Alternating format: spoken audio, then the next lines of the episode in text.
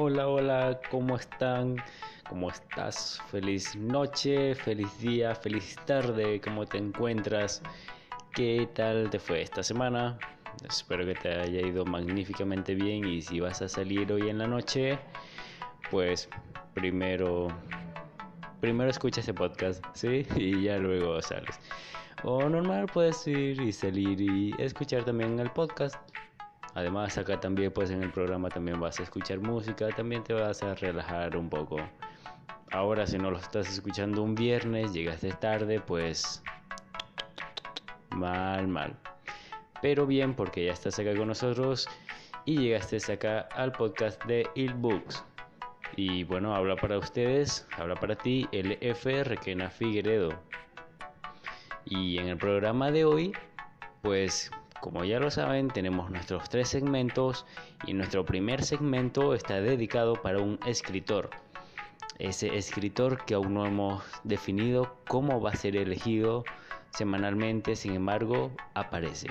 De verdad que no lo sé. Sin embargo, el de esta semana, eh, bueno, eh, creo que ya lo había comentado en un podcast anterior, estoy viviendo en Perú. Y bueno, tengo entendido que bueno, no tengo entendido, o sea, sí, ya lo sabía. Eh, acá también hay escritores reconocidos en cada país, en todas partes hay escritores reconocidos.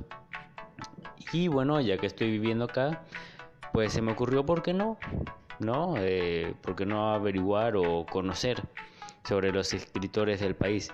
De hecho, ahora que lo pienso, eh, otras partes de este programa del podcast de hoy no está dirigido, sí, a varias cosas que me llamaron la atención de Perú.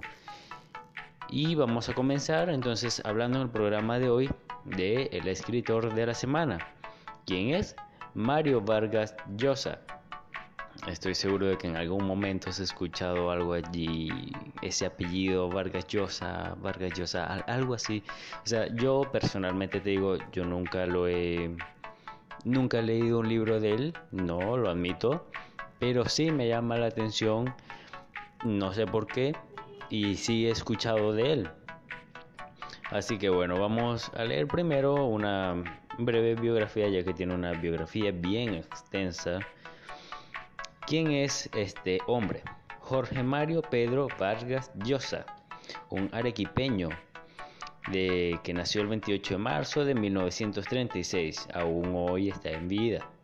A pesar de tener tantos reconocimientos, yo creo que ya normalmente no nos hemos acostumbrado a que una persona con tantos reconocimientos, tanto ser Nobel y que nació hace tanto, pues como que muchos ya nos están abandonando en vida.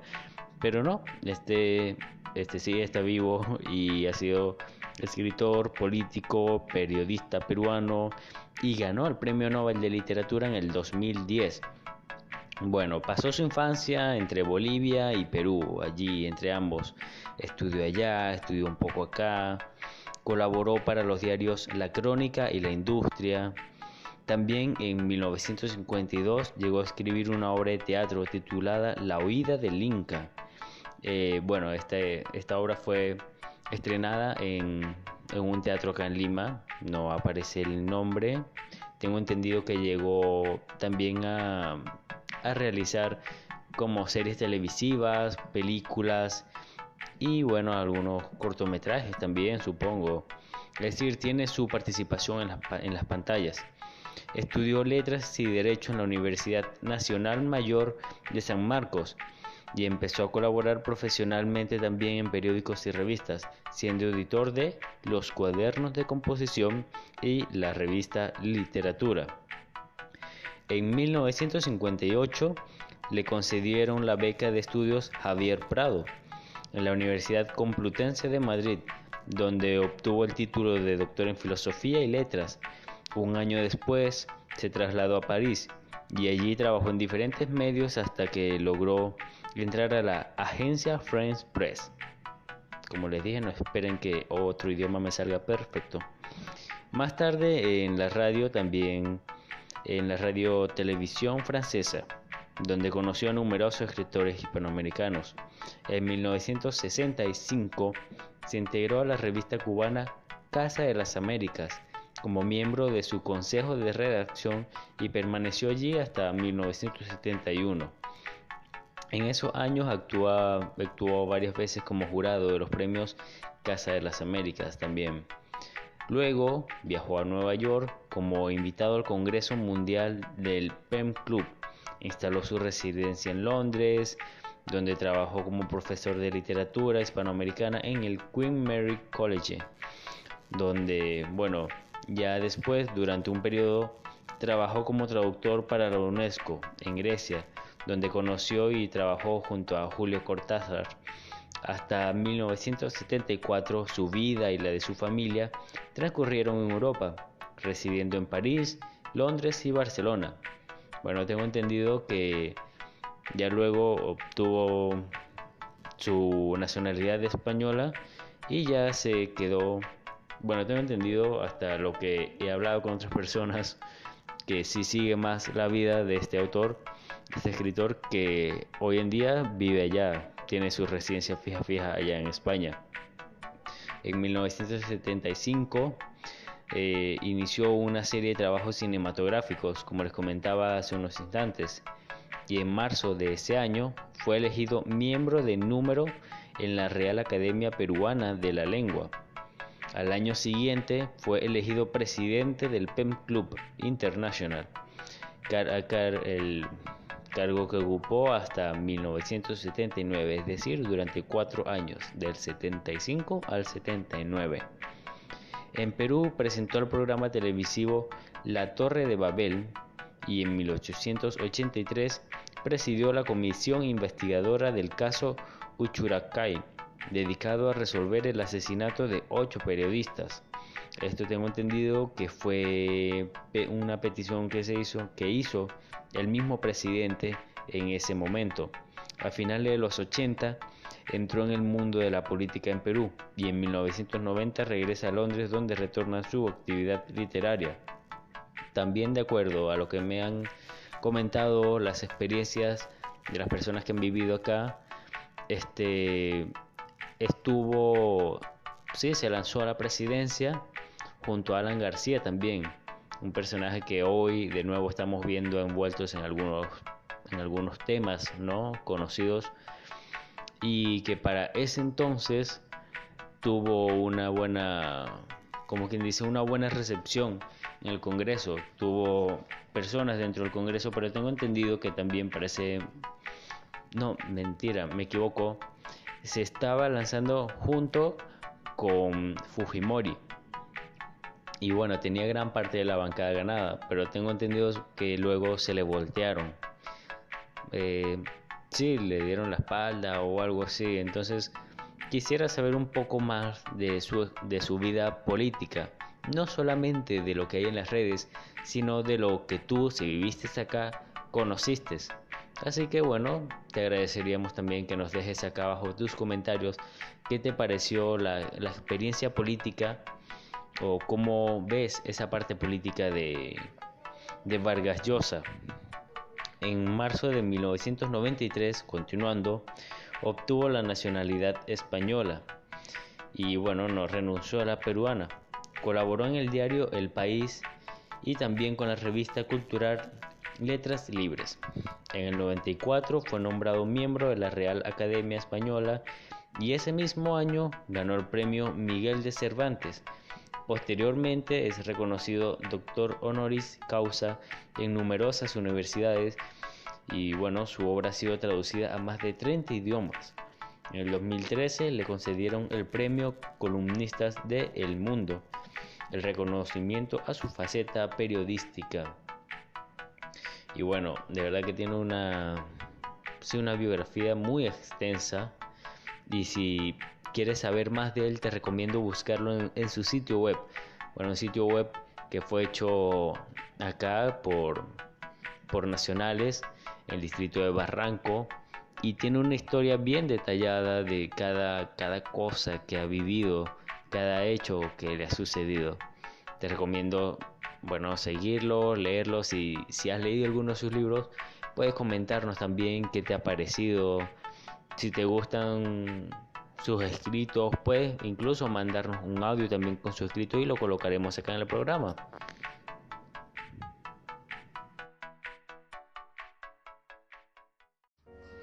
Y vamos a escuchar nuestra primera recomendación de esta noche. Eh, esta canción es de Eric Lund y se llama Summertime. Espero que la disfrutes.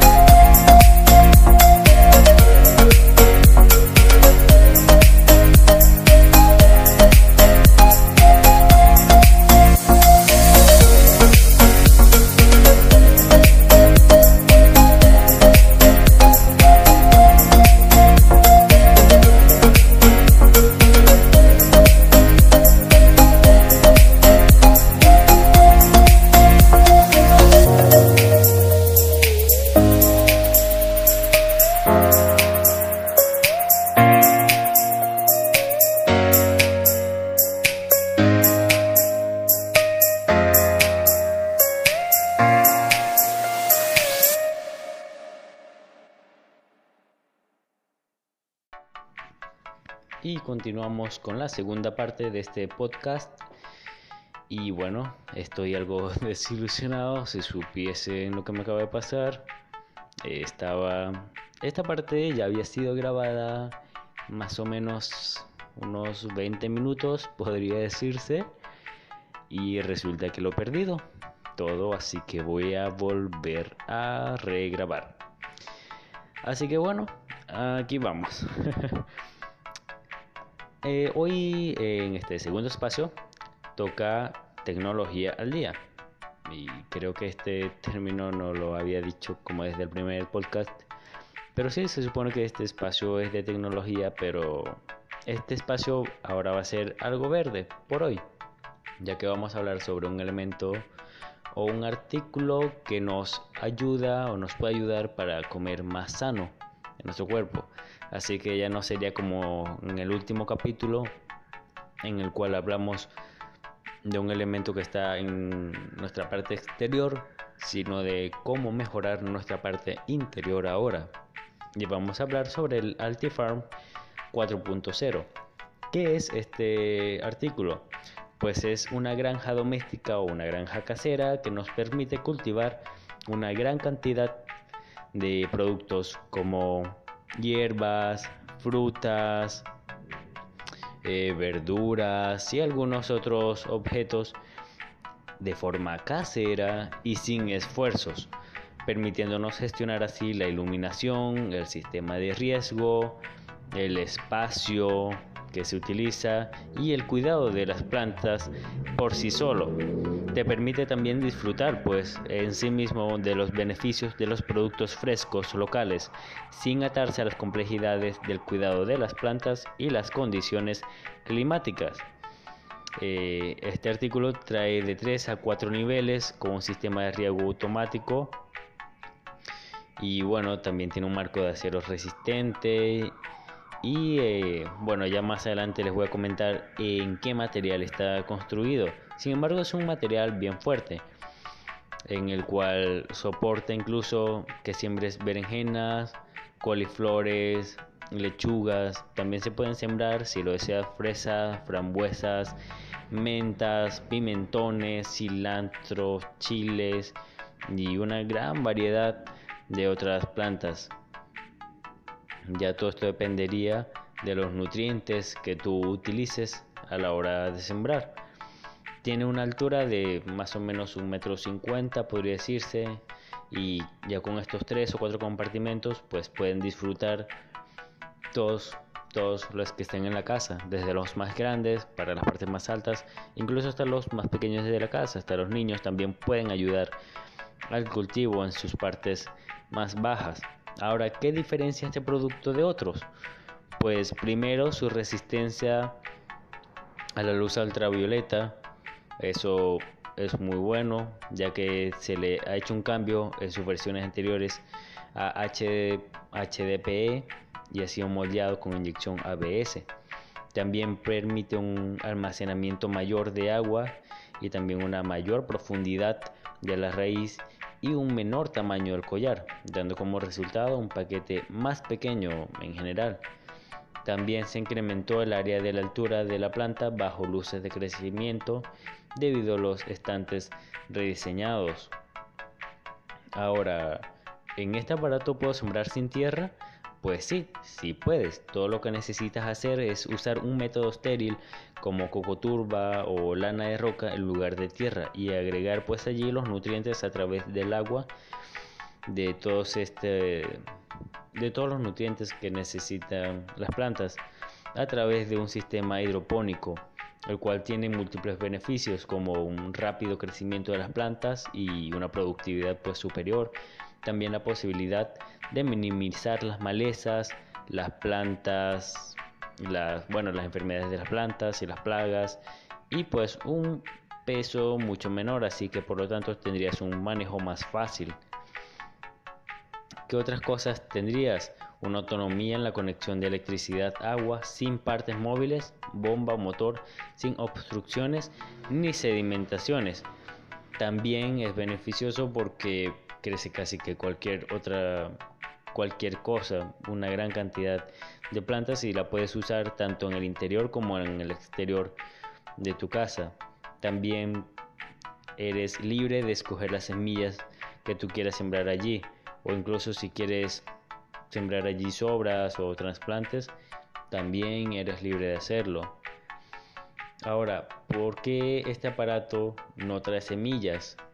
Ni trae tierra o alguna otra cosa, pues es porque esta empresa ha decidido simplificar la jardinería y facilita que cualquier persona pueda cultivar productos frescos en casa.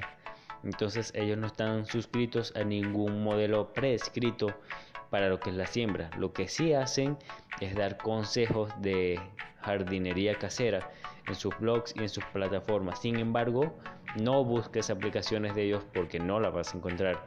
En definitivo, no tienen y no quieren usarla. Ahora, ¿en qué se diferencia este aparato de otros otros aparatos iguales caseros de mesa? Pues que muchos otros son más que todo como para adornar. Tampoco puedes sembrar muchas plantas, solo de 3 a 6 más o menos, y la mayoría son hierbas. No puedes sembrar verduras ni cosas un poco más grandes o pesadas. Y bueno, muchos de estos de estos otros sistemas también tienen ya prescrito o ya te traen como una suscripción a un tipo de semillas específico, entonces no te dejan como quien dice la libertad de poder sembrar lo que desees y o como desees. Entonces, con este Altifarm, con el Altifarm, pues se promueve que cada persona pueda buscar su propia manera, por así decirlo, de sembrar lo que desea. Y bueno, que pueda disfrutar de ensuciarse las manos sembrando. Ahora, ¿en qué sitio se recomienda colocarlo? Como lo dije, se puede colocar de una manera interna o externa de la casa. Pero se puede colocar en cualquier lado, en un balcón, en un porche, siempre y cuando, bueno, tenga luz adecuada. También la puedes colocar en esa esquina vacía que tienes en tu casa que no sabes qué colocar, si un cuadro, una banca, un televisor, bueno, allí puedes colocar este sistema para que adorne primero se va a ver bonito, original y segundo se va a ver bueno, verde, se puede decir que da alegría, da vida a ese espacio. Y también puedes buscar el paquete Mobility para poder así mover con mayor facilidad el Altifarm por tu hogar. ¿Qué modelo de cultivo o qué medio de cultivo se puede usar con el Altifarm? Bueno, como te había dicho, no tiene un sistema preestablecido o sea, específico, cada persona es, es libre de escoger cómo desea sembrar, sin embargo, bueno, las recomendaciones generales serían esterilizarlo, enriquecer con abono estiércol casero la siembra. Puedes utilizar también medios de cultivo vegetales envasados, disponibles en los mercados línea y fuera de línea. También puedes utilizar turba de coco, o cualquier otro medio siempre y cuando tenga los nutrientes necesarios. Ahora también se recomienda los guijarros o gravas para que así tenga una mejor aireación o un mejor crecimiento de las raíces de las plantas, lo que proporcionaría así pues más estabilidad a la planta que va a crecer. ¿Qué tan seguro es el producto para los productos comestibles? Bueno, este producto está hecho en plástico, pero es un plástico HDP o un material HDP a sin BPA de grado alimenticio, lo que hace que sea completamente seguro para los comestibles en crecimiento y también pues es reciclable. Incluso las partes metálicas ha sido probado y no contiene plomo, cadmio, cromo o ningún otro material, otro metal que pueda ser dañino para nuestra salud. Ahora, algunos otros ejemplos de plantas que puedes sembrar aquí. Bueno, puedes sembrar orégano, albahaca, cebolleta, vegetales como, bueno, vegetales de frutas como las fresas, el calabacín, los nabos, el rábano, ajo, cebolla, espinaca, lechuga, tomate, cherry, cualquier otra otra cosa que se te pueda ocurrir. Ahora, una combinación específica de plantas para sembrar, pues tú las puedes coger. La mayoría de las plantas con raíces superficiales fibrosas se pueden cultivar fácilmente en este, en este artículo. También si deseas cultivar una mezcla de hierbas y vegetales, puedes cultivarlas también, ya sea unas más arriba, otras más abajo, pero sí se recomienda dejar en los niveles más bajos los vegetales de raíz. Ahora, ¿qué cantidad puedes sembrar? ¿Qué cantidad de planta puedes sembrar aquí? Pues bueno, teniendo más de un metro de altura puedes sembrar una gran cantidad.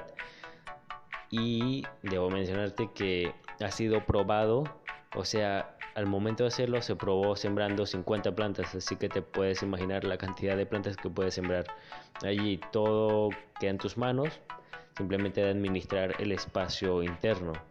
Ahora se puede reutilizar esa arena o bueno, se puede reutilizar lo que el material o el suelo que utilizaste para tu primera cosecha, pues sí, sí puedes hacerlo, siempre y cuando le vuelvas a colocar más nutrientes, lo vuelvas a refortificarlo, lo vuelvas a fortificar, le vuelvas a colocar sus fertilizantes, y ya una vez hagas todo esto, pues allí sí pasas a colocar, a sembrar las nuevas semillas.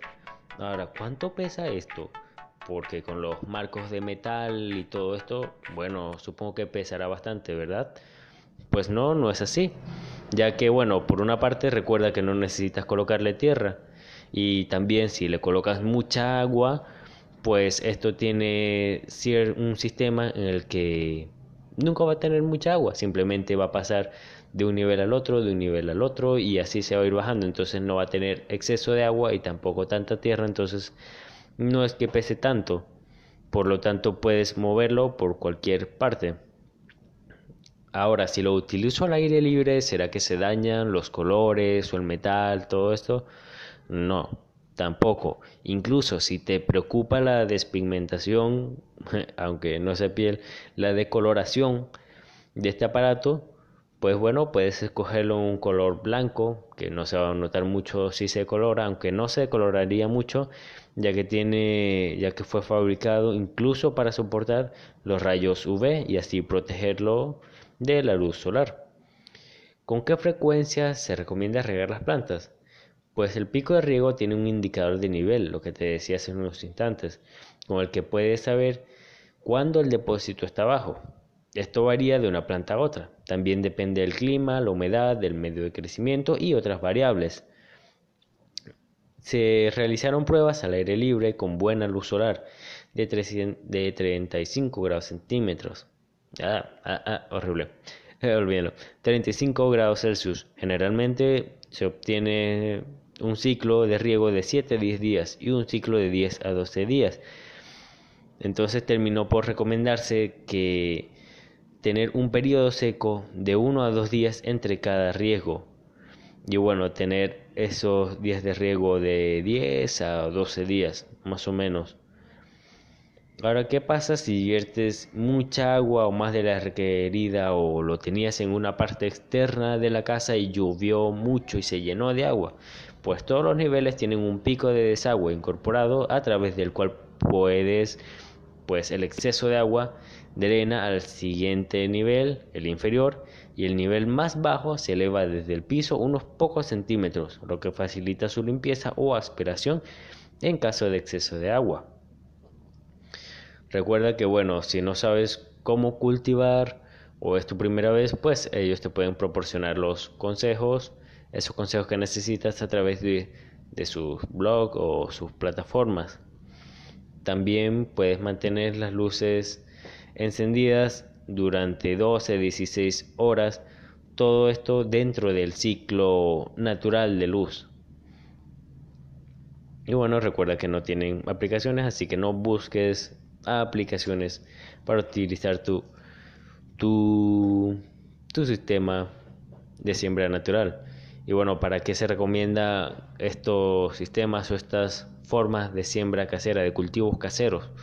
Pues porque mientras más sano comamos, pues mucho mejor vamos a estar, mejor va a estar nuestro cuerpo, más tiempo vamos a poder disfrutar con nuestras familias, hijos, hijas, padres, abuelos, tíos, tus amistades, tus parejas, mucho, es mucho mejor realmente vivir, vivir sano que vivir todos los días yendo a una clínica, yendo al médico, porque bueno, no te cuidaste antes y ahora estás enfermo y tienes que medicarte. Y realmente es horrible, créanmelo. Yo vivo, yo siempre prácticamente vivo aquí todos los días, trabajo en una clínica y es horrible ver incluso gente joven que tiene que venir porque no se cuidó antes o gente ya mayor que ahora se arrepiente de que cuando era más joven nunca hizo ejercicio o nunca se preocupó por comer bien. Entonces es hora ya de tomar conciencia.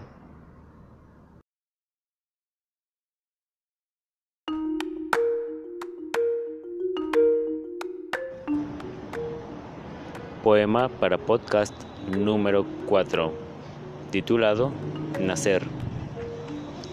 Deseaba cubrirse tapar las bocas, fulminar los quereres, callar los sentimientos, ahogarlos. Anhelaba dar muerte al deseo. Necesitaba morir y nacer de nuevo.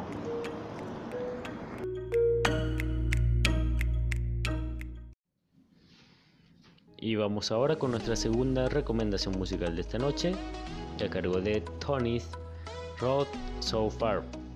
una canción inspirada en Alan Walker. De hecho, si se fijan bien los sonidos, incluso parte de, de la melodía parece pareciese hecha por el mismo Alan Walker. Que lo disfruten.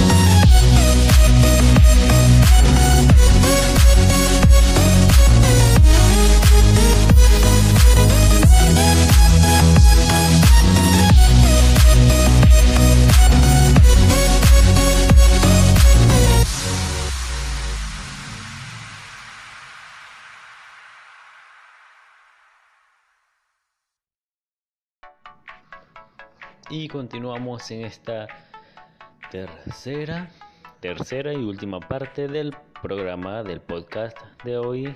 Y como les había comentado al principio, eh, digamos que este programa está un poco dedicado, o no tanto dedicado, sino un poco más introducido ya en lo que en lo que vendrían siendo sí cosas, aprendizajes del Perú.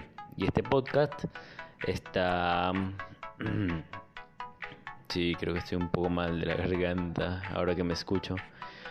Eh, bueno, como saben, este podcast está hecho para crecer culturalmente, conocer de escritores, conocer de museos, conocer de música, poemas, libros, etc.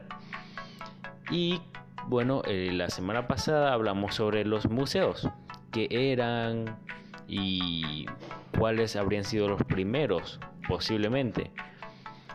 Pero andando acá en Perú he visto otros tipos de museos que me llamaron mucho la atención.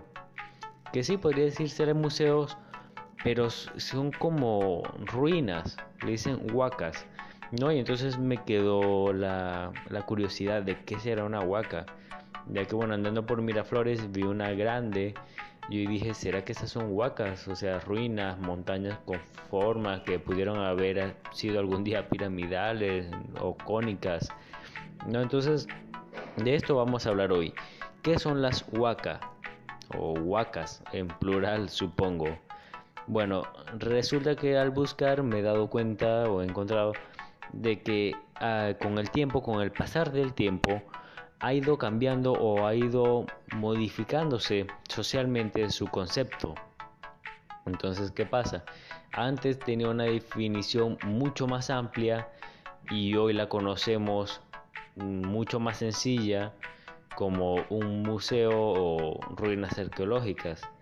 Entonces, por definición, huaca es un término quechua que hace referencia a un lugar u objeto sagrado, es decir, que puede ser cualquier cosa prácticamente, una laguna, un cerro, eh, cualquier cosa que pueda ser religiosa, una construcción religiosa, un árbol, un riachuelo, un rayo, una cueva, una piedra, una momia, cualquier, cualquier cosa prácticamente, de acuerdo a la definición quechua, que es un, podría decirse un idioma, yo creo, un idioma autóctono más antiguo acá eh, en este país. Pero hoy en día este término ha cambiado.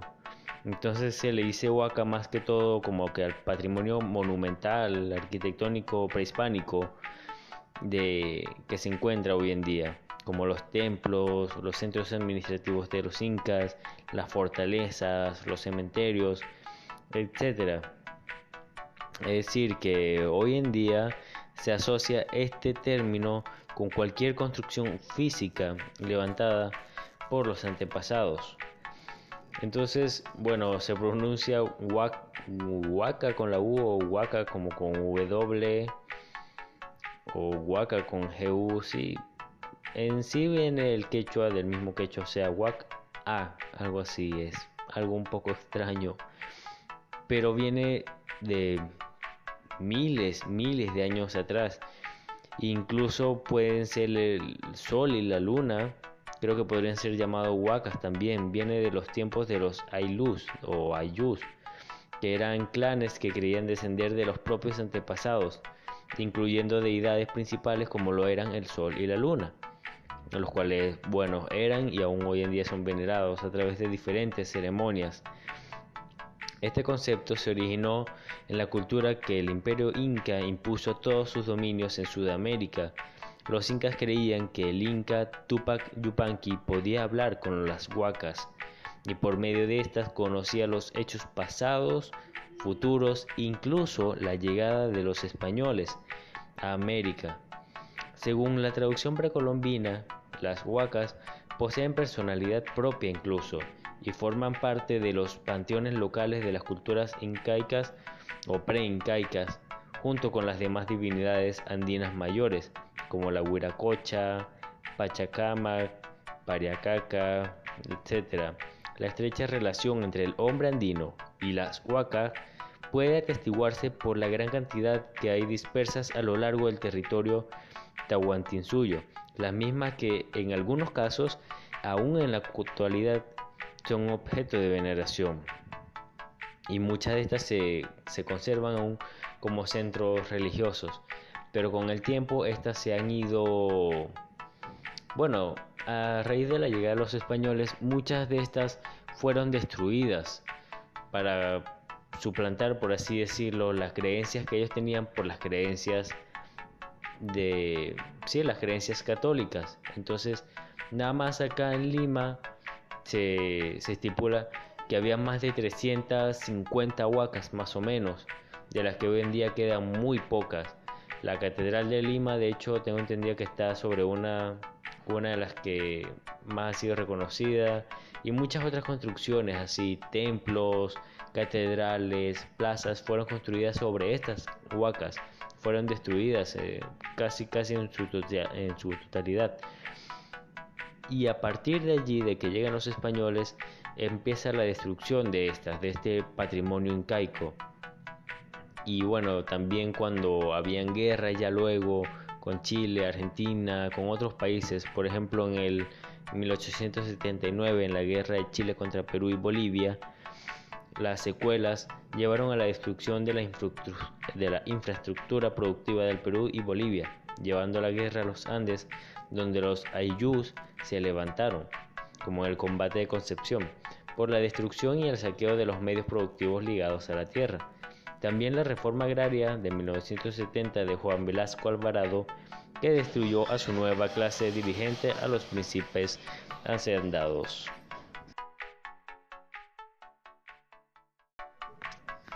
Bueno, disculpen la pequeña interrupción. Continuando, eh, ¿qué más tenemos de las huacas en Lima? Bueno, al parecer uno de las personas, de los arqueólogos que mayor ha, ha, investigado sobre las huacas y ha tratado de proteger las mismas, podría decirse, ha sido el historiador Juan Luis Orrego, quien dice que Lima es un rosario de huacas. Puede sonar extraño, pero es verdad, ya que según el Ministerio de la Cultura, como les decía, existen más o menos 366 restos considerados patrimonio nacional. Eh, bueno, ya la definición la vimos.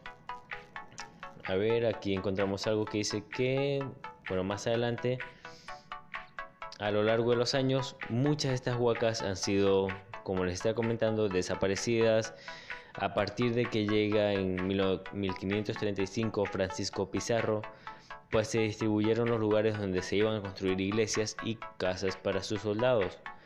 Todas se construirían encima de un monumento antiguo, es decir, la ciudad de los reyes se levantó encima de una huaca. Entonces, bueno, tenemos como ejemplo la Catedral de Lima, como les comentaba hace rato. También tenemos la Casa de Pizarro, que se levantó encima del Palacio de Taolichusco, el último curaca de Lima. Y wow, salen una gran cantidad de otras cosas, iglesias coloniales, parques, otras construcciones que se levantaron sobre ya preconstrucciones prehispánicas que fueron destruidas. Un ejemplo de esto es la antigua huaca de Limatambo. También tenemos que el primero en estas listas es el primero en estas listas que se encontraba o se encuentra hoy en día, no sé si aún se encuentra completa, en Lince, en lo que hoy es conocido como el Colegio Melitón Carvajal. Esta huaca, una de las más grandes de Lima y que fue destruido en 1941. Bueno, en la, en la foto que logramos ver acá, se ven, era grande, era realmente grande, pero al parecer, de acuerdo a este reportaje, pues ya ha sido destruido.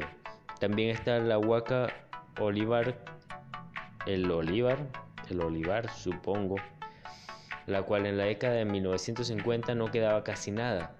Estaba muy cerca de las huacas Pulcana, bueno no, Puyana, siempre me equivoco con el nombre de esta huaca, que fue la primera que conocí, Puyana, Guayamarca y Santa Cruz. Destacaba un conjunto piramidal localizado en el extremo sur de la actual zona de El Olivar, en el distrito limeño de San Isidro. Por aquel entonces se erguía como un montículo arqueológico alargado, orientado en su sentido de, de sur a norte, de aproximadamente 80 metros de longitud, por 80 metros de ancho máximo y 8 metros de alto. Así muchas otras fueron destruidas también. Bueno, de verdad que si nombramos todas las que han sido destruidas, no terminaría de grabar hoy. Así que vamos a pasar, se los dejo como tarea para el hogar. se los dejo como tarea, eh, investiguen también, no todo se lo podemos decir por acá.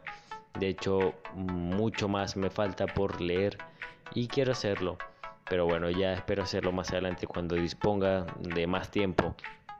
Realmente deseo mejorar esto. Y vamos a pasar entonces a un artículo que encontré en la página de El Comercio que me gustó bastante y habla sobre seis, si no me equivoco, seis, seis huacas que recomiendan visitar, que son memorables, podría decirse. Y en el número uno encontramos la Huaca Pugyana, la cual está en Miraflores.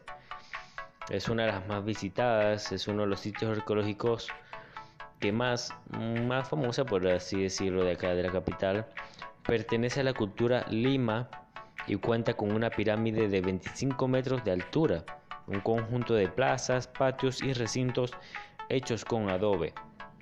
Lo curioso de esta huaca es que la puedes visitar tanto de día como de noche también. De día puedes visitarla de lunes a miércoles de 9 de la mañana a 5 de la tarde. Y en la tarde, bueno, las, en la noche, los recorridos son de 40 minutos más o menos y van de 7 de la noche hasta las 10 de la noche y de miércoles a domingos. En el segundo lugar tenemos la Huaca Mateo Salado, en Cercado de Lima. Es un complejo de 17 hectáreas. ¡Wow! ¡Qué grande! No, no la he visto. Tengo que buscarla, tengo que, tengo que visitarla.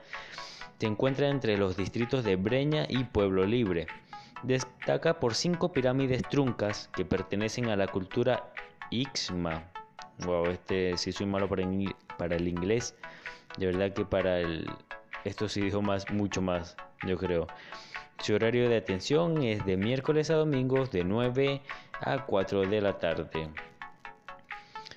A ver, tenemos también la Huaca Huantille en Magdalena, la cual perteneció a la cultura Icma y fue ocupada por los incas entre los años 1200 a 1450 después de Cristo.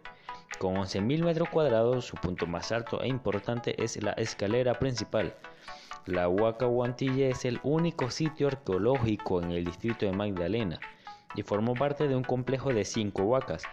Los horarios son de lunes a viernes de 9 de la mañana a 5 de la tarde. A ver, esta ya la vimos. Huaca, mmm, interesante, he encontrado otra.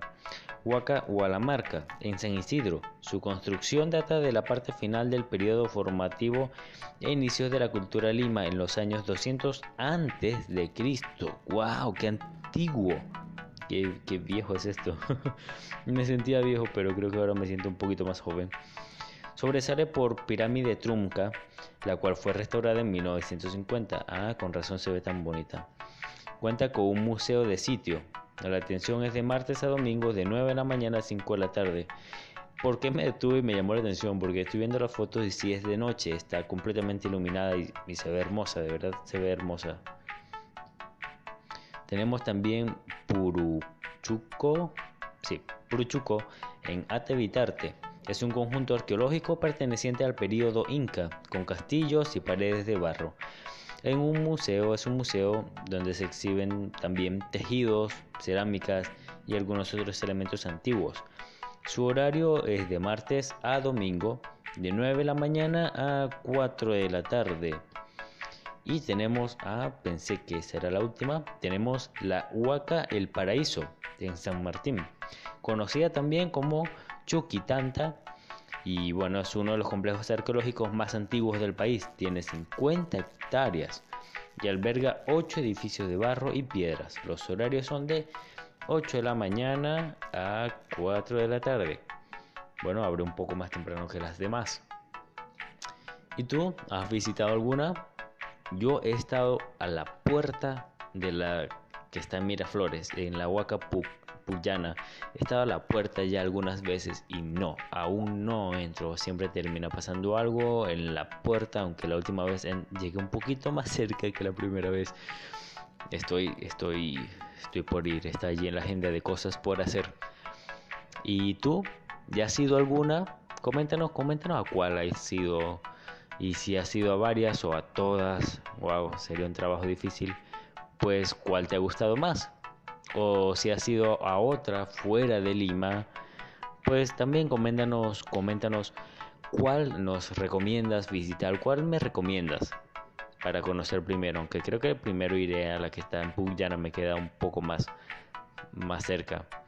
Y si lo estoy pronunciando bien, bien mal, por favor también ayúdenme, coméntenmelo para saber cómo se pronuncia, porque no sé si Puglana o Puglana o Puclana. Bueno, no creo que Puclana no sería. Y con esto despedimos el programa de hoy. Que tengas un excelente día, tarde o noche. Y muchas gracias por haber escuchado este podcast, este cuarto podcast de Ilbooks. Y bueno, la idea es seguir y seguir creciendo culturalmente todos, seguir aprendiendo poco más de tecnología, de libros, sí hemos visto algo de arqueología, de museos, de historia, de escritores y otras cosas. Si, te, si hay un tema así que te llame la atención y quisiera que comentáramos acá en el programa, puedes hacérnoslo llegar también, comentárnoslo en nuestras páginas, ya sea en Facebook, en Google Plus, en YouTube. No, YouTube aún no todavía aún no ha abierto la cuenta. Está, pero no está activa, aún no estoy subiendo audios. Más adelante lo haré. Eh, puedes seguirnos en Instagram, creo que en Instagram y en Facebook es donde hemos estado un poco más activos. En Twitter, allí vamos poco a poco. Recuerda, Ilbooks. O si te gusta escribir, te gusta recitar, o bueno, tienes allí esos poemas, no los puedes enviar a ILBOOK, Ilbooks.